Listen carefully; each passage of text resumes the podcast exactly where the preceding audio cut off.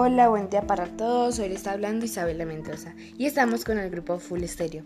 Hoy hablaremos sobre el cuento policíaco, alguna información sobre novelas o interpretaciones más famosas de los robos que se hayan visto. Presentación de locutores. Mi nombre es Valerín Villescas y les estaré hablando sobre la fecha de publicación de este podcast y la definición del cuento policíaco. Hola, soy Sara Sofía Arguello Ordóñez. Yo les hablaré sobre la historia del cuento policíaco y cuáles fueron sus tres primeras novelas. Hola, soy Blas Murillo y yo les estaré hablando sobre uno de los robos y novelas más famosas. Y su anfitriona Isabela Mendoza, quien les estará hablando sobre los elementos del cuento policíaco. Este podcast fue publicado el 6 de agosto del 2021. El cuento policial fue creado a inicios del siglo XIX y se refiere a la historia de un crimen cometido por un autor desconocido en circunstancias misteriosas.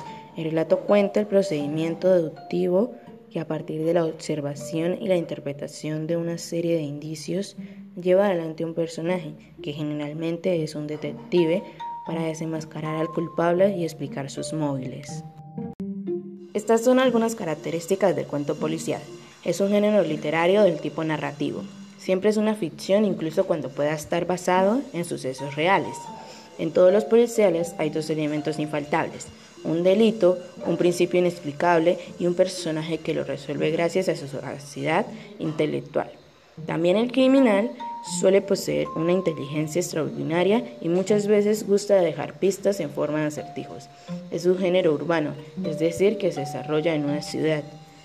Es muy común que la historia transcurra en espacios cerrados. Por lo general, los detectives cuentan con un ayudante que además sirve como narrador de la historia. Cuento policial se caracteriza por ser un cuento realista, con una trama narrativa y con la ruptura del equilibrio social. Y dentro de esto está la víctima, el victimario y un investigador.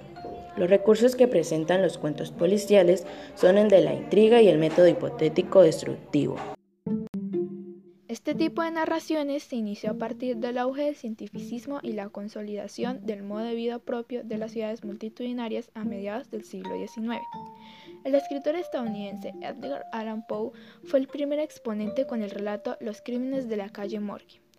A partir de este cuento, donde la aplicación de las nuevas teorías científicas y el gran poder de observación del detective resuelven un misterio de difícil explicación, surgió el género policial que se desarrolló principalmente en Inglaterra y Francia.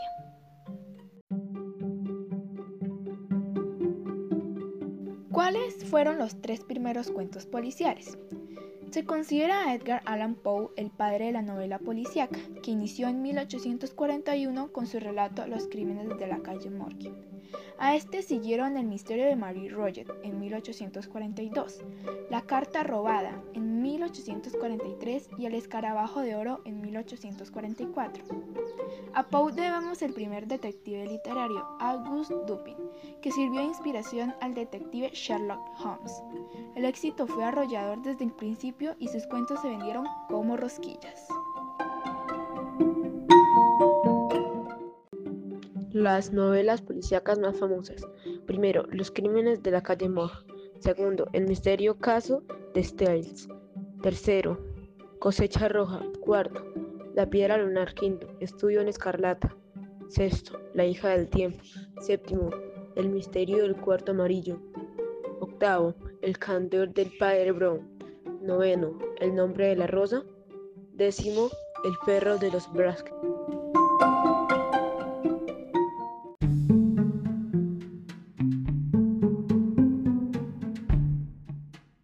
¿Cuáles son las tres partes principales de un cuento policial? Pistas. Son indicios que ayudan al investigador a resolver el caso. Escena del crimen. Es el lugar donde se cometió el suceso. Es el principal sitio en el que se encuentran las pistas. Hipótesis. Es una teoría que realiza el investigador u otro personaje de la historia sobre la resolución del caso. los elementos que no pueden faltar en un cuento policial? El conflicto o misterio por resolver, que usualmente es un asesinato. Un héroe, que es el detective o investigador de la policía. La víctima y o las personas que cometen el crimen, sospechosos. Los elementos de suspenso e intriga.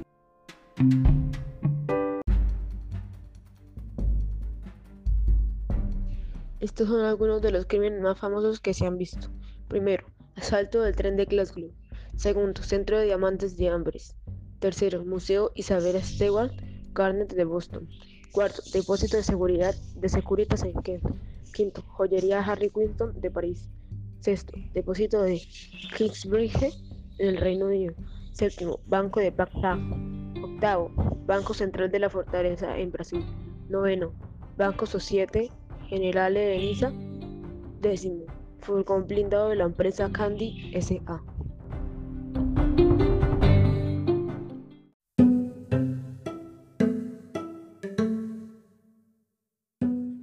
Banco de Bagdad. El último de los robos más grandes tuvo lugar el 18 de marzo de 2003 en el Banco Central de Bagdad, en Irak. No hizo falta ni una planificación cuidadosa ni se utilizó la fuerza bruta. Fue simple y eficaz. Un día antes de que las fuerzas de la coalición comenzaran a bombardear el país, Saddam Hussein envió a su hijo Qasai a hacer un retiro en su nombre con una nota manuscrita. En una operación que llevó casi cinco horas, Kwasai supervisó cómo se llenaban cajas con billetes de 100 dólares y eran depositadas en tres camionetas. En total, la suma ascendía a unos mil millones de dólares. Como se sabe, Jesús fue capturado en diciembre de ese año y su hijo fue asesinado por tropas estadounidenses. Cerca de 650 millones fueron encontrados por soldados de Estados Unidos, ocultos en las paredes de uno de los palacios, pero los restantes 350 millones se consideran perdidos. Y no nos alejamos de la capital iraquí, porque unos años después, el 11 de julio de 2007, tuvo lugar otro robo histórico a un banco al país, el Dar es Salaam. La mañana del 12 de julio de ese año, los empleados del banco fueron a trabajar y se encontraron con la puerta abierta. Faltaba todo el dinero. Se cree que los tres guardias de seguridad que trabajaban en el lugar fueron los responsables del robo de 282 millones de dólares. Se desconoce cómo pudieron burlar diversos controles de seguridad, pero las investigaciones apuntan a que contaron con la colaboración de la policía. Hasta la fecha no se ha podido dar con el paradero de los ladrones ni con el botín.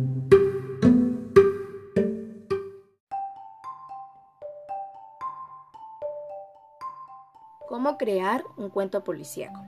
Lo inicial y lo más importante es crear un crimen que por lo general debe ser el inicio del cuento. Segundo, crear el detective que resuelva el crimen cometido. Puedes crear tu detective con una apariencia tonta, pero que sea un genio al resolver el crimen. Puede ser hombre o mujer. Tercero, debes darle un acompañante que sea todo lo opuesto al detective. Por ejemplo, el acompañante puede ser travieso, pero por sus travesuras ayuda a encontrar pistas. También puede ser hombre o mujer. Cuarto, hay que crear una trama interesante. Para crear una trama debes consistir de seis partes. El preámbulo, el incidente, investigador, la acción ascendente, el clímax, la acción descendente y la resolución. Por último, debes juntar todas esas ideas que hiciste y empiezas a crear tu cuento policíaco.